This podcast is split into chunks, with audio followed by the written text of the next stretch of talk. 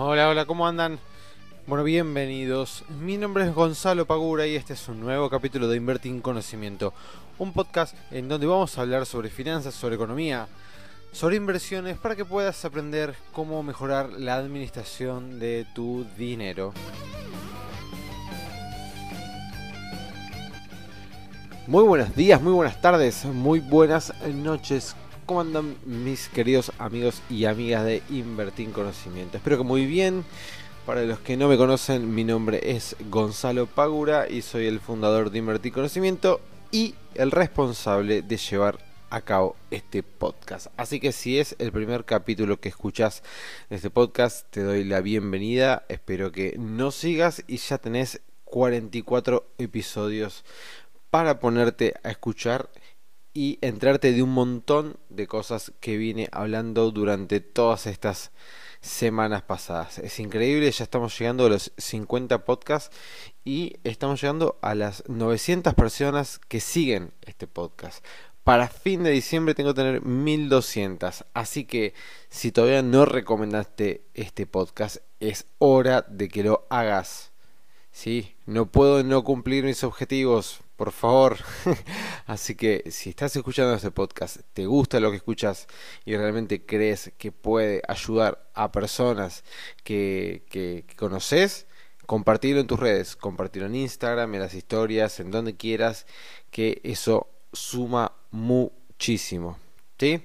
Así que ya sabes, compartilo o si no, te van a sacar los dólares de la cuenta. Nada, eso no. Con los dólares no.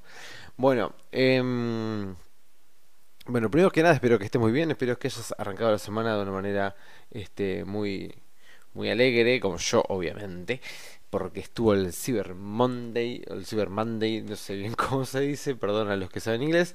Em, y bueno, realmente lo estuve mirando y hubo algunas cosas interesantes em, a raíz de que siempre está la idea de que te suben el precio unos días antes para después bajártelo y bueno si bien en algunos casos está claro que es así, eh, me parece que había algunas cosas interesantes. Yo aproveché personalmente, me compré una tele que la venía, este, me la venía pateando hace mucho tiempo. Decía, che, bueno, tenía ganas de comprar una tele, no me la compraba, no me la compraba. Este, y bueno, al final terminé comprando, aproveché las, las cuotas sin interés, el descuento, dije, bueno, venga la tele y aproveché y ya está. Ya me quedaron, este, ya tengo una tele nueva que está excelente. Así que hay algunas cosas que están interesantes, ya que este es un podcast de finanzas personales y de economía.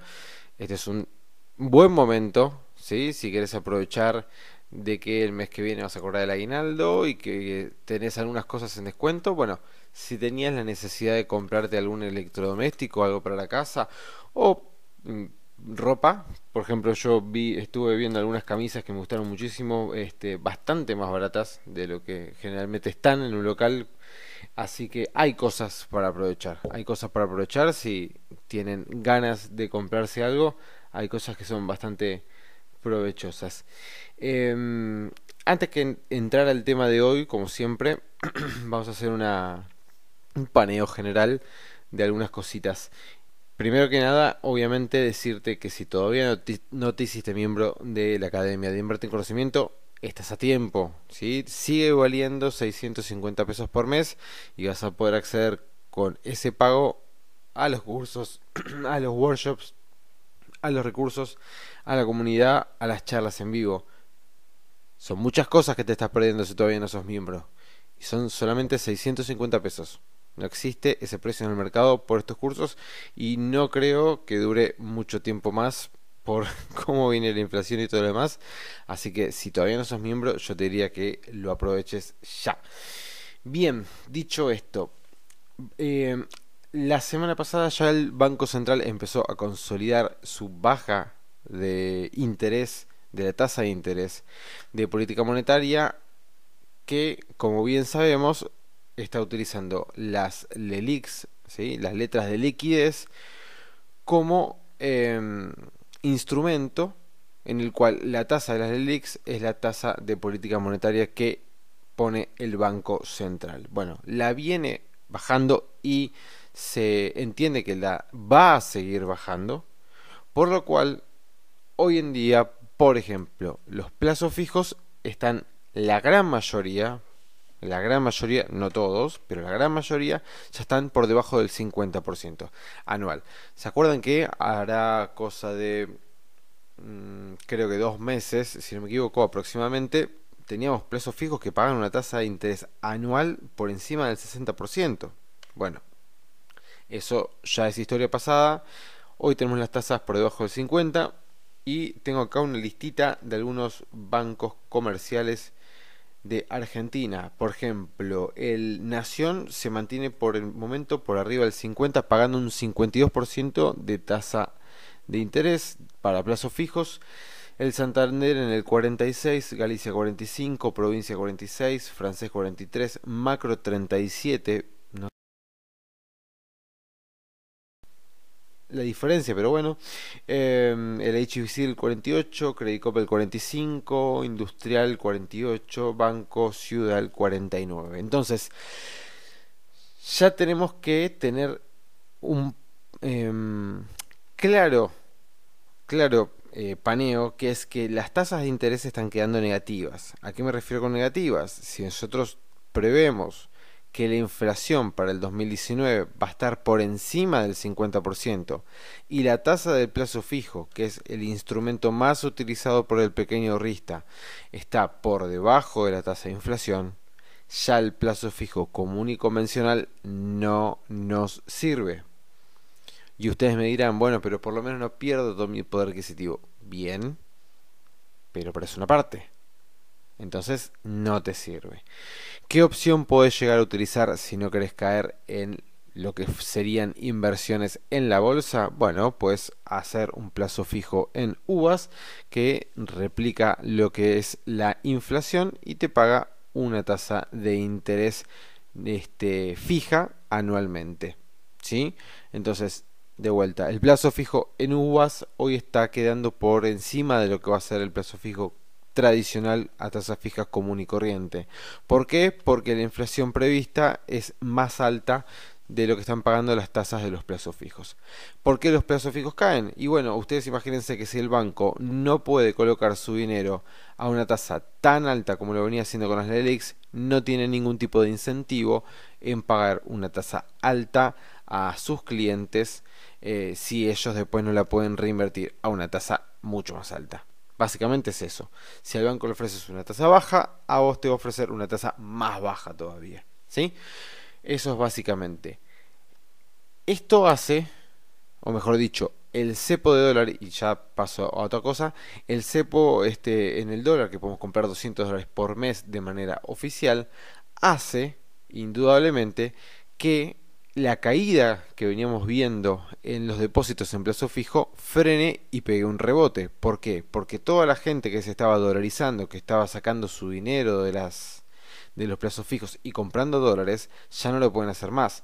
O lo pueden seguir haciendo, pero en una proporción muy pequeña a comparación de los 10 mil dólares que podía comprar antes. Entonces, como ya no puede comprar todos los dólares que tenga, que tenga ganas, tiene que eh, indudablemente seguir invirtiendo en otra cosa. Como la gran mayoría de las personas no invierte en activos financieros, este, como acciones, bonos, etcétera, por los riesgos que eso conlleva, si no compra dólares termina haciendo plazos fijos. Por lo cual los plazos fijos hoy en día frenaron su caída, pegaron un rebote y están empezando a haber más depósitos en plazos fijos. Tenemos aproximadamente unos... Mm, lo tenía por acá el dato, acá está. 1.14 billones de pesos depositados en plazos fijos en diferentes entidades este, bancarias. ¿sí? Eh, veníamos, por ejemplo, en agosto de 1.25 sí, billones de, de pesos. Bueno, cayó este bastante. Pero bueno pegó un rebote había caído por debajo del 1.1 billón eh, casi por debajo del billón así que ahora pegó un rebote y lo tenemos en 1.14 billones de pesos en depósitos a plazo fijo. Es un montón de plata obviamente pero bueno teniendo en cuenta la caída de la demanda de dinero no podemos esperar otra cosa también que todo esto suceda, ¿no? La economía sigue en recesión, siguen cayendo la industria, sigue cayendo la economía. por el momento no hay ningún tipo de señal de rebote. Lo único es que el dólar está quieto prácticamente, cayendo un poquito. Yo calculo que lo que está cayendo es por una cuestión de desarme de aquellas personas que se dolarizaron creyendo que se iba a ir a 100 después de las elecciones. Eh, no pasó, ¿sí? O sea, hicieron lo que hace cualquier persona con una acción, un bono, ¿sí? Es especular. Bueno, dijeron, bueno, eh, si yo compro... Em, dólares porque creo que después de las elecciones se va a disparar de 63 a 70, 80 por decir un número cualquiera, ¿no? Entonces, ante esa especulación que no fue, bueno, listo, ya está, no me salió, vendo los dólares que yo tenía, me hago de la plata porque yo lo que quería era ganar un diferencial con esa disparada que se podía llegar a producir. No se produjo, listo, fantástico. Me voy, este, vendo los dólares porque evidentemente hay mucha gente que estaba especulando y necesitaba los pesos para pagar sueldos o lo que fuere. Eh, ese es un pequeño análisis que podemos llegar a hacer de por qué está cayendo el dólar. Indudablemente no va a caer a perpetuidad, ¿sí? Este, porque si no se atrasaría. Lo que tengo entendido es que lo que se pretende es que el dólar siga la inflación, que los precios que están dolarizados hoy en día en lo que es la economía dejen de estarlo y que ajusten por salario. Pero bueno, esas son medidas que quizás podemos llegar a ver después de la asunción de Alberto Fernández como presidente, que todavía tenemos un, un mes más o menos, hoy es 6, un mes aproximadamente para que eso pase. ¿Cómo estuvo la bolsa? Bueno, cortado la racha de cuatro subas al hilo, hoy cayó un poquito, no demasiado, fue una toma de ganancias común y corriente que se da después de cuatro días de suba continua, obteniendo rendimientos alrededor del 15% o más en algunas acciones. Eh, así que imagínense que un, 4, un 15% en 4 días es bastante, te diría muchísimo. Eh, así que bueno, los que lo pudieron aprovechar, fantástico, los felicito. Y los que no, no se preocupen, no se aflijan, va a haber nuevas oportunidades. Todavía el mercado está bastante dubitativo y selectivo en lo que son las inversiones. Así que tranqui. Bien, eh, uh, ya son 12 minutos. Bueno, me excedo un poquito, pero no importa. el día de hoy, el tema es ¿Qué harías si te vuelves millonario?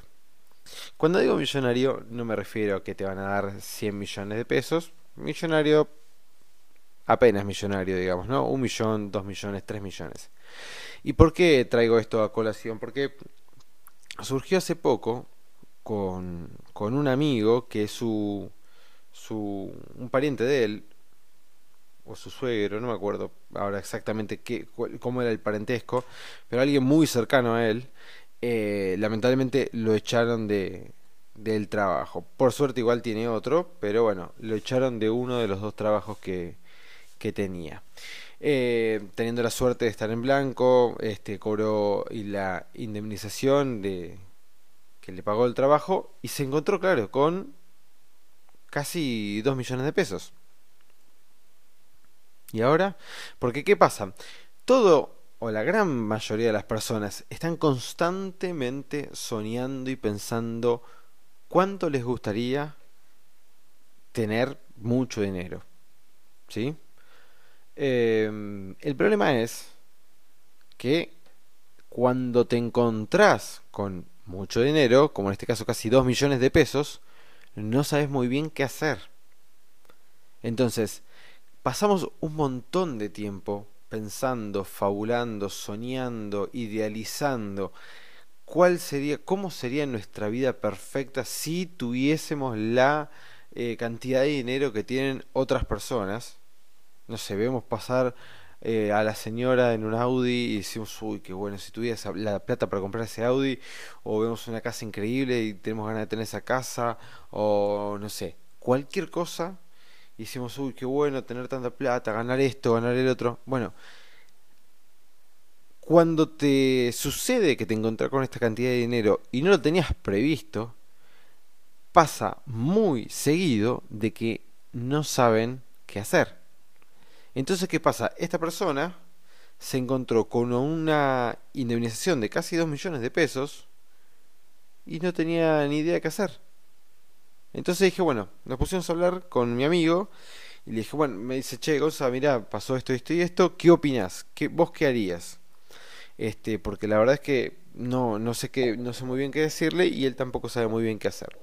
Entonces empezamos a barajar ideas, ¿no? Y me dije, bueno, a ver, contame un poquito más, eh, poneme en contexto a ver cuál es también la situación de esta persona, ¿sí? Eh, ya que se quedó sin trabajo. Me dice, no, bueno, pero tiene otro y con el otro trabajo se puede mantener. Bueno, fantástico.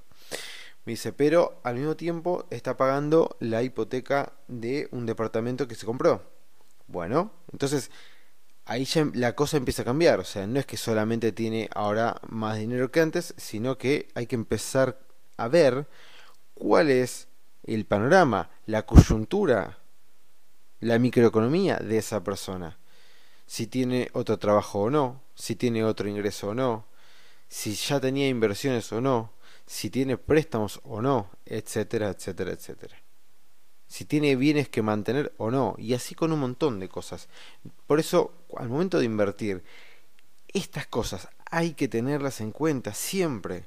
Nosotros no podemos agarrar el dinero y hacer lo que queramos sin tener en cuenta todo lo que nos rodea, trabajo, familia, amigo, cosas que mantener, gastos fijos, gastos variables y cualquier otro gasto o otra responsabilidad que conlleve tiempo y dinero eh, la tenemos que tener en cuenta al momento de armar nuestras inversiones. Entonces, cuando nos ponemos a charlar y vemos todo el panorama, dije, bueno, ya que tenemos una parte de eh, un préstamo hipotecario indexado en uvas, es decir, inflación, pero al mismo tiempo esta persona tenía ganas de generar también un rédito para no estar solamente con el sueldo de uno de los trabajos. Imagínense que si tenía dos trabajos, evidentemente es porque necesitaba otro sueldo, otro ingreso extra.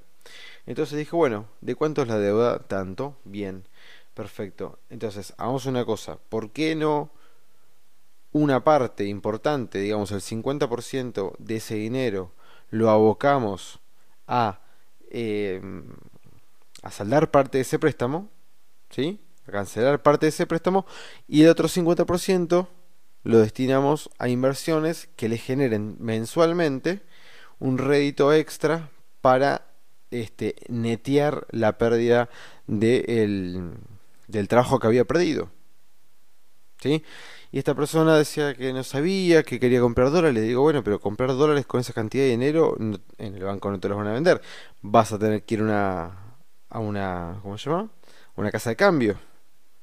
¿Y qué vas a hacer? ¿Vas a salir con ese dinero del banco este, arriesgándote a que te roben o que te roben después en la casa de cambio o que los dólares no sean buenos?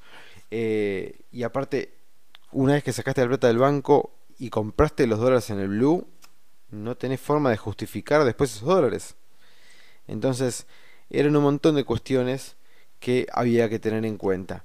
Eh, lo más importante y en lo que yo, o sea, el objetivo de traer este, este caso en particular que me pasó esta semana em, al podcast es, estamos constantemente empecinados y pensando qué haríamos cuando tenemos tanta cantidad de dinero, cómo me gustaría ser millonario, cómo me gustaría tener esto, cómo me gustaría tener el otro, y ahora en el momento que lo tenés, no sabes qué hacer.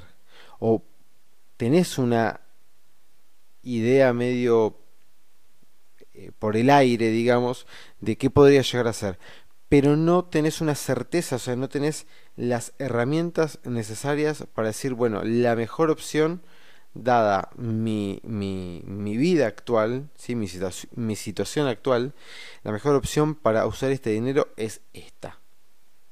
Entonces, ¿cómo se soluciona esto?